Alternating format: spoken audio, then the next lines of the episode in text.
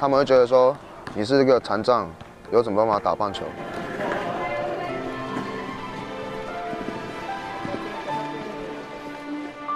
我们知不知道台湾的领有身障手册的人士总共有多少？可不可以我拖一下？帮你们拖手。手手快点好，只能一只手，谢谢你的同在。看得到球，不是很清楚，都是在最后那一刹那才会出现。有血有血，可以弄一下，哎，帮弄一下，有血这个有血，这个有血。明天世界将会知道第一个坐在地上投球人。而且，好，那我们上周的上集哈、聊了一些世界深藏棒球赛的历史啊，跟一些台湾队的成员。哦，那这周的下半集哈、我们就继续来介绍其他的球员们。哦，那一开始当然就是先来介绍我们的队长哦，台湾队长四十二号朱广林。哦，那广林是属于罕见的疾病哦，叫做肌肉失养症。哦啊，日常的生活上是能够自理的啊，不过当搬重物啊或是爬楼梯的时候，那就会显得比较吃力了，哦，那也没有办法跑步，没有办法剧烈的运动。那因此打球对广林来说，哦，算是一个很吃力的挑战啦。哦，那会打棒球也是因为父亲的关系啦。哦，那七岁开始，父亲就带着广林哦和弟弟四处去参加棒球训练营啊。哦，那广林算是很有天分，很快就上手了啊。不过就是因为罕见疾病的关系啦，哦上国中之后，明显的就失去了竞争力。哦，那进入大学的系队的时候，甚至连上场比赛的机会都没有了。哦，那不过广林一直认为球技不会输给一般人啊。哦，那幸好接触到深藏棒球，哦，那那个过不去的坎哦，那终于就跨过去了。哦，那棒球也彻底的改变了广宁的人生啊。哦，那对棒球的热情啊，跟态度啊，都可以应用到生活上的每个环节，哦，像是工作啊、家庭啊等等。那该和如何去面对那些挫折啊、那些困难啊？哦，那二十一岁接触深藏棒球前哦，他是他的第一段人生啊。好，那二十一岁接触到深藏棒球后，开启了完全不一样的第二人生啊！哦，那目前是定居在新北的新店啊，那从事医疗器材研发制造的工作。哦，那担任的是研发主管哦。那棒球已经完全融入了生活。那太太也不仅喜欢棒球啦，那也支持广林打球。那女儿也是很支持爸爸打球哦。那这次是第三次参加世界杯啦。哦，那第一次是抱着雄心壮志嘛，满腔热血想要大展身手。哦，殊不知无法成熟稳重的面对大场面了。哦，那第二次心态就稳重了许多，那阵容也更加完整。我保持着为团队尽一份心力的一种想法了。那结果表现的其实还不错。哦，那也感感谢教练们给予这个感动赏的殊荣啦。那这一届是第三次哦，那很多事情都不一样了。哦，十年前第一次参加还是刚出社会的小伙子嘛。哦，那十年后已经变成人父了，已经身为人父了。哦，在球场上的输赢啊、胜负啊，已经不再是第一个目标了。哦，而是如何将这个精神啊、哦这个态度传承给小朋友们。哦啊，就像父亲一样了。哦，那另外身为队长哦，那更肩负了稳定军心，那已经扮演好协助助教练的角色。哦，期盼能够以身作则啦。那不仅是自己的小孩，哦，也是能是所有队友的榜样。哦，那这就是我们的队长哦，四十二号朱广林。哦，那接下来是六十一号的牛宣文。哦，那宣文有重度的听觉障碍啦，所以如果对方戴口罩的时候啊，他嘴型看得不是很清楚，那或是在团体讨论的时候就比较吃力啦，听不太清楚，这样那变得比较没有参与感。哦，那打棒球的部分的话，则是有时候队友啊喊声啊也听不到了，而且宣文常担任捕手，那最大的困扰就是裁判当裁判喊好坏球的时候，有时候会听不到，那只能请裁判帮忙拍肩膀，那或是看灯号等等。那在生活方面呢，哦，打电话的部分就是非常的困扰啦。哦，举例说有包裹的传送还有运送啦，哦，他往往都是用打电话的通知嘛。哦，那每当这时候他就不知道要怎么办，因为听不到啊，电话打来也不会不知道怎么跟对方沟通啊。然后后来就一律把寄送地址哦写在有管理员的公司，然后那顺便打上备注哦，听障不要打电话来哦，那才得以解决了，这也是一个方法啦哦。那宣文一开始接触棒球的时候，也是因为国小同学在讨论中职的龙象大战哦，这个在我们这这个这个年纪也是哦非常的热衷哦。那加之飞刀手陈奕迅，那对决金币人黄平阳哦等热门的话题了。那虽然听不懂啊，不过对棒球也感到非常的好奇，那就于是从看民生报啊，哦看一些报章杂志啊，哦来了解棒球比赛啊、记录啊、规则等等。那后来还曾经参加过时报英的棒球夏令营，哦，那第一次下去打比赛，那从此就变成了鹰迷啦，哦，那现在则是乐天迷。那宣文目前是定居在台北了，哦，那在公视手语新闻担任主播以及记者了，哇，非常有意义的工作。那同时也是深藏联盟理事长。哦，那平常下午两点下班，那如果不需要开会，那有空档就会跑去合体棒球场啊，那或是预约室内练习场，那一直反复的练习，我，练习基本功。哦，那棒球让宣文知道，苦练不一定会成功，不过不苦练一定不会成功。哦，那而且不要想着个人表现，哦，而是想着能不能奉献自己的力量来帮助球队赢球了。哦，那这一次是第一次参加世界杯，那很开心，但是也觉得责任蛮重的了。哦，所以接下来要更加加倍努力的练习，那希望可以拿出好的表现，希望可以让搭档的投手哦有安定感，那打击希望也能够有所发挥啦，来帮助球队夺冠。OK，那这就是六十一号的牛宣文。那接下来是十五号的徐耀俊。那耀俊因为工作的意外哦，那左手掌截肢了啦。哦，那一开始受伤的时候，其实也是蛮难面对的，不敢面对的。那出门都会穿长袖，哦，那一定会带一只出门。那夏天当然就热到一个不行。哦，那直到遇到太太之后，太太就问他啦，哦，诶，这样出门不热吗？哦，为什么要一直穿长袖啊？为什么要穿带一支这样子？哦，那耀俊像是被打醒了一般哦，那就觉得说，诶，为什么要折磨自己嘞？哦，别人要怎么想是他们的事情啊。哦，我们把自己过得快乐才是最重要的。那从此就不再装一支啦。哦，那只有工作的时候需要才会带。我这个整个被他放开心胸来放开哦。那而会接触棒球哦，是因为小时候爸爸周末都会去打垒球哦，所以耀俊都会跟着一起去。那开始慢慢的就了解到这个棒垒球运动啦。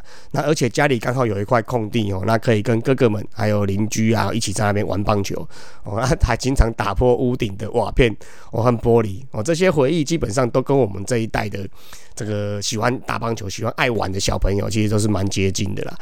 那当时只觉得可以玩哦，也可以当运动，那没想到竟然就渐渐的爱上了这个运动啊。那在就读远东科技大学的时候，那垒球校队也是数一数二强的啦。那时候是因为参加学校的社团活动，然后是垒球社，那被当时校队的陈彦军教练哎给看到给发掘，那就被叫去校队练习了一段时间了。那也结识了几位大学长。那不过当时双手还是健全的啦，球技上还是很不错，很有竞争力的。那不过过了两年后，手就因为工作的关系受伤啦，那也就没办法，然后就默默的淡出了远东科大垒球队。那目前定居在台南呐，那在台南市政府的环境保护局。哦，归人区的清洁队服务啦。那其实这一次的集训还真的蛮辛苦的啦，因为有时候假日要上班，哦，那要请假啊，找人代班啊，才有办法如愿去北上去练球。哦，那对家庭付出的时间也是要有啦，所以自己要去审衡量一下时间。那其实是蛮感谢家人们的支持啦，尤其是太太。哦，蛮感谢太太的体谅，然后让他能够无后顾之忧的哈，全心全力投入棒球的训练呐。我希望能够打棒球，打到不能打为止。哦，这个态度跟我们 还蛮像的。哦，打到起不来，手举不起来为止。好，那让大家看见到，虽然我们身体有残缺，还是一样可以打棒球了。那这次算是第三次的参加世界杯，哦，那大赛前难免会紧张啊，还要克服一些心理的压力呀，哦，强化自己的心理素质。那期许能够自己能够把台湾的训练哦呈现在大赛里啦。哦，那加入球队也几十年了，哦，跟队友们还有教练们们哦一路走来，不止球技上的指导啊，彼此之间也其实感情也都蛮好的啦。那大家也都蛮珍惜这个每次聚在一起的时光哦，这个机会，那未来会变成怎样呢？其实没有人会知道。那好好的珍惜当下，那打出最佳成绩哦，这个才是最重要的啦。OK，那这就是十五号的徐耀俊。那接下来是三十七号的邱志伟哦。那志伟是在刚出生的时候，因为哇重达六千六百公克，哇这巨婴哦，曾是世界上最重的婴儿纪录保持人哦那不过在自然产的时候，因为肩膀卡住了，那拇指基本上都有一点危险这样子，那所以医生只好没办法，就只好把它硬拉出来，那导致左手后天性的脱臼，然后萎缩这样。哦，那以前在生活上常会将手折起来，因为担心怕被人家笑嘛，被取笑。那妈妈灌输观念啊，走出去面对人群，哦，不去在意别人的眼光，哦，让自己接受自己的问题，哇，这真的蛮正面的那种。那无论碰到什么困难，都要靠自己想办法解决问题。诶，这点真的蛮重要的，因为我们人生本来就是很多困难、很多挫折，一路在前面要我们去闯嘛。对啊，啊，我们只能去想办法解决啊，不然能怎么办？你要闪，你要躲，你也躲不掉啊。哦，所以。经由这几个这些妈妈的灌输观念，那这几次的机会，慢慢的走出来。哦，那志伟是从国小开始接触棒球了。哦，那爸爸和哥哥也都是很喜欢打球，哦，时常会一起出去比赛。那棒球是志伟最大的兴趣啦。那通过棒球也学习到很多的东西。那就算只有一只手，那一样也是可以打球啦。不用在意别人怎么想、怎么看，哦，做自己就好了。哦，而而且。别人也不见得能赢过他哦，技术水平还是有一定的水准。那这段话由志伟口中说出哦，真的是更感人啊，更贴切了。哦，那他也说过哦，人生其实也跟棒球一样啦，每一球都是关键。哦，打出去后哦，就像追逐梦想一样，不断的奔跑了。那累的时候呢，我们就停在垒包上休息嘛。那继续等待下一个机会的来临了。哦，那机会一来临，我们再继续往前冲，哦，去往前冲刺下一个目标。哦，这真的是蛮励志、蛮正面的。然后就是棒球，就其实就像人生啊，哦，最后还是会回家的啊。哦，那志伟目前定居在彰化了。哦，那参担任的是操作技术的晚班人员呐。哦，那有时候周六需要加班加到周日的早上。哦，那但周只有周日有时间可以打球啊，所以可以不睡觉开车去台北跟球队一起打球。哦，这个真的是蛮蛮励志，但是还是要注意一些安全啊，因为这个。这个那个精神不济开车，大家还是小心一点啦哦。那不过这也是他每个礼拜最期待的时刻啦哦。那期待当然就就最喜欢的，当然你就会提起精神嘛，提起鼓起精神。不过还是要注意安全的。那志伟也很谢谢家人啊，谢谢老婆的支持与鼓励哦，能够让他有这个机会好好的发挥一下哦。那志伟这次其实是第一次参加世界杯啦哦。那刚得知入选的时候，又开心又兴奋啊，也告诉自己啊要。要争气，然后那帮为台湾的生长棒球拼了哦，那把冠军给带回台湾哦，非常棒哦，这就是三十七号的邱志伟。哦，那接下来是二十七号的陈志伦。哦，那志伦右手神经的韧带哦，肌腱血管断裂了。哦，那所以右手萎缩，那一些知觉啊，一些感受啊是比较微弱的。哦，虽然说外观看起来不是很明显呐，那不过内心难免嘛，还是会有一些自卑啊，怕被别人知道有这个症状这样子，那怕会被用异样的眼光看待。哦，那日常生活上哈不变的就是吃饭啊、写字啊，或是用电脑上，那有时候会不自主的抽筋啊。哦，那因为知觉受损嘛，所以有时候突然发觉，哎，竟然会有血迹。哦，那找了一阵才发现，哎，原来是有擦伤哦，一些受伤的现象。哦，这真的是蛮辛苦的，然后随时都要注意自己的身体的状况。哦，那打球的部分的话，则是因为知觉微弱嘛，所以他手掌啊、手指啊，哦，对于这个缝线的感觉都不是非常的明显。哦，所以他刚接触的时候，常常哎溜球，然后就是投投不好啊，因为没有没有感觉嘛，抓不到那个美感。哦，那多尝试之后，才慢慢的找到这个控制的美感，然后那身体掌控好。哦，固定出手点哦，那慢慢的去掌控哦，控制自己传球的力道的位置哦，那只是有些时候啊，例如说天气不好啊，或者是下雨天啊，或者是一些球啊使用的比较久的这种状况，它还是会有溜球的现象的哦。那第一次接触棒球是小时候也是啊，我跟哥哥在家门口玩传接球啦。那直到国中毕业的时候，看到公园有人在打棒球，然后就鼓起勇气去询问说，哎，我能不能一起来打？哦，那才参与了第一次的比赛啦。那虽然说接不到球，打不到球啊，不过第一次在球场上哦，追着球跑啊，感受到棒球的乐趣哦，也是很棒的事情。那若是说到正式的完整的训练哦，那就是也是一样哦，到了参加大学的垒球的校队，我才开始跟队友们一起征战，那也渐渐打出了兴趣了，那也变成我们口中的球痴了哦。啊，万事起头难啊！那就像刚开始学习棒球一样，哦，当勇敢踏出第一步之后，那陆续就开始按部就班的训练呐，那把握每一次的练习啊、比赛啊，那心中也给自己的目标啦，哦，只要比上次好一点，其实就算是成功的啦。哦，那志伦目前是定居在台北市，哦，任职于台湾电力公司。那因为他是属于这种抢修啊、维修的这种工作啦，那算是一个日夜轮班性质的哦，所以有时候会无法配合球队的一些活动啦。那这次集训哦，那非常感谢公司的同仁们哦，蛮愿意配合的，然后来让他顺利能哦出赛哦集训等等。那也谢谢教练们哦，常常分享一些经验啊，常也常常来关心他们每个人的状况。那有时候大夜班或是训练完后啊，休息一天马上就要上大夜班哦，这个也是蛮辛苦的。那也是要靠自己去调试啦。哦，那这次是第二次参加世界杯了哦。那这次的教练啊、球员啊、阵容啊，感觉上是更为完整、更为完善的啊。那训练也更加的精实啊，更专业这样。那有了第一次参加的经验哦，这次自己的目标也更明确了。哦，那希望能够增加打击的稳定度。那积极的去跑垒哦，那希望夺得世界第一，带回这个冠军杯啦。哦，那这就是二十七号的陈志伦，嗯，非常有目标的一一位选手。那本集的最后一位哦，是八十九号的詹世荣。哦，那世荣是在二十岁的时候，因为在自家的工厂意外的右手指遭到机器的压断啊，碾压，那只剩下拇指的一节跟食指的两节了哦。那当时在病床上盯着纱布哦，随时一直在渗血，然后渗着血水哦，这个的这个手哦，那真的是很心酸啊，不知道怎么去面对往后的人生。哦，那一开始刚好的时候，左手也不会拿筷子。不会写字，那毛巾再怎么用力哦，都拧不干呐。那平常完全不用考虑的动作，如今也基本上很多都做不到了。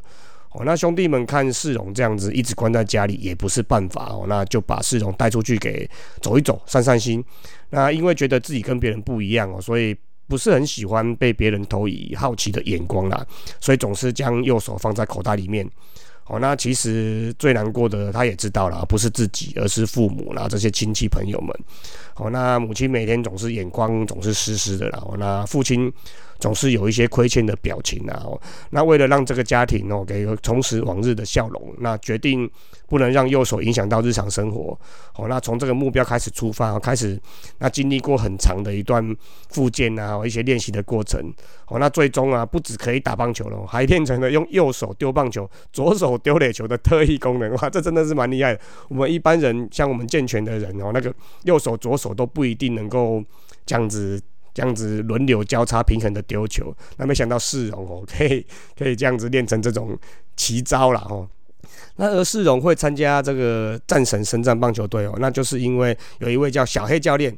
黄瑞元的介绍了哦，来这里之后发觉肢体障碍的更严重的队友比比皆是的哦，自己这样子其实哎好像不算什么哦，那就看到大家永不放弃的精神，那非常的感动，那永不放弃也成为世龙不管是打球啊或者是人生啊，或是整个的目标啦。哦，那运用在自己的工作领域上哦，那热水器啊、瓦斯炉的研发啊、制造啊、跟专利申请等等哦，也是很不错的哦。那另外也蛮高兴的，两位儿子哦，也培养出相同的兴趣了哦。那两位儿子也蛮热衷在慢速垒球上，哦，那每个星期父子三个人哦，征战每个球场哦，甚至代表居住地桃园市哦，参加桃园杯慢速垒球全国总决赛。哦，那真的厉害哦，算精英了哦。那打球是父子三人舒缓工作压力的最佳的方法，最佳的利器啦。好，那目前世荣已经年近六十岁了哦。那参加过第二、第三、第四届哦，连续三届都有参加的世界杯。那很荣幸今年第五届哦，再次入选了台湾的代表队啦。哦，那希望能将自身的经验哦，那跟技术传承给队友，哦，让充满斗志的台湾代表队哦，那一举能够夺得最佳的成绩。OK。那其实还有蛮多深藏棒球好手们哦。那由于时间的关系啦，节目时间关系，那这次九月九号在日本名古屋巨蛋所举办的第五届世界深藏棒球赛，我们就先介绍到这边啦。好，那其实协会也有设计几套纪念商品哦，进行公益义卖的活动啦。那包括纪念 T 啊、毛巾啊、钥匙圈等等。那有兴趣的人哦，可以去社团法人中华民国深藏棒垒球协会的粉丝专业去参考看看哦。哦，希望大家发挥爱心。哦，那接下来也是我们的好朋友啦。哦，那一一起来留言哦，来对这些深藏棒垒球的队友们哦，来赞香一下啦。哦，那首先就是球牙基金理事长 Fly。哦，那其实他球队当中有一个他的朋友啦。哦，何梦勋。哦，是他的 Fly 的好朋友。那他带来一段勉励这些队友们的话。大家好，我是球牙基金理事长 Fly。第五届世界深藏棒球赛即将在名古屋巨蛋开打啦！经过十周的集训，选出了最强的选手代表台湾出征。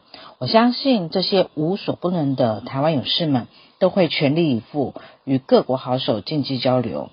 虽然我没有办法前往名古屋为大家摇旗呐喊，但我相信在台湾的每一个人都是你们最强力的啦啦队。这一届国手刚好有我的好朋友，那我知道他这几年也都很努力的练习，然后知道他今年入选国手，我也很替他开心，也很期待他能带一座奖杯回来台湾。台湾加油，何莫勋加油，拿奖杯我就请你吃饭哦。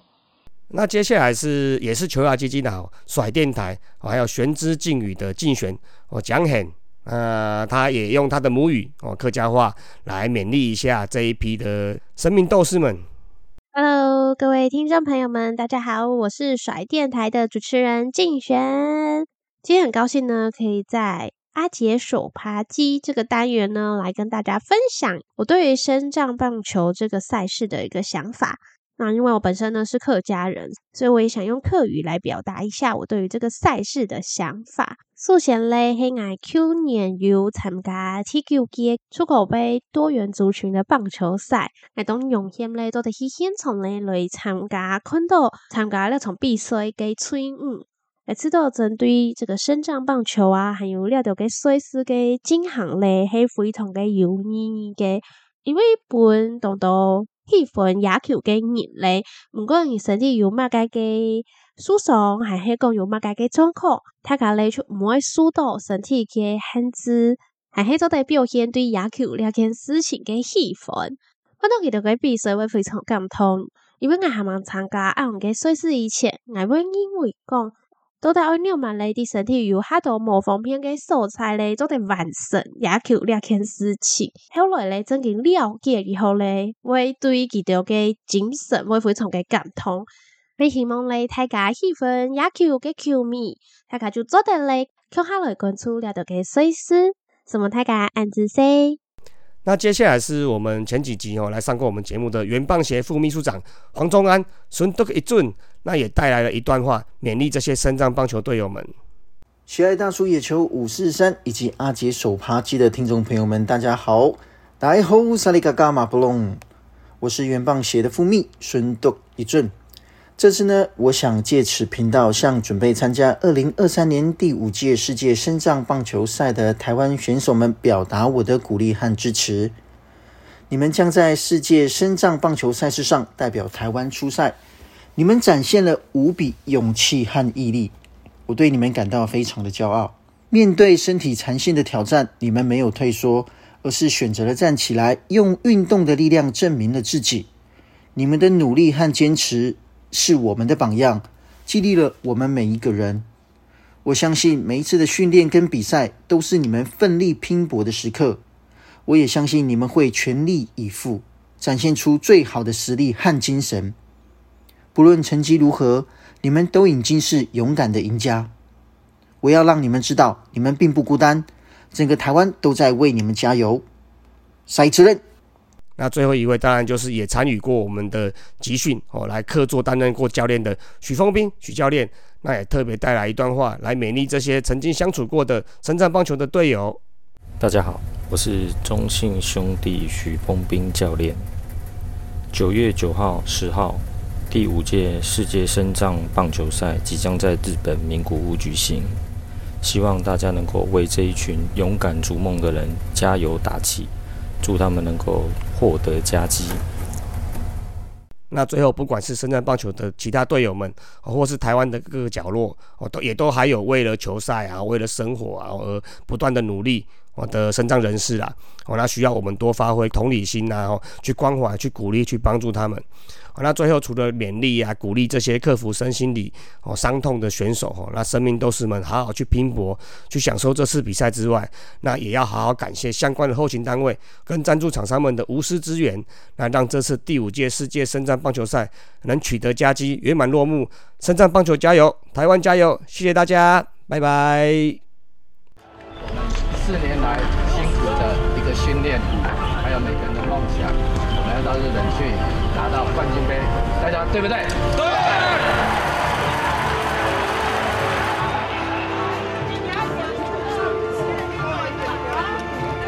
现在左手完全酸掉跟麻。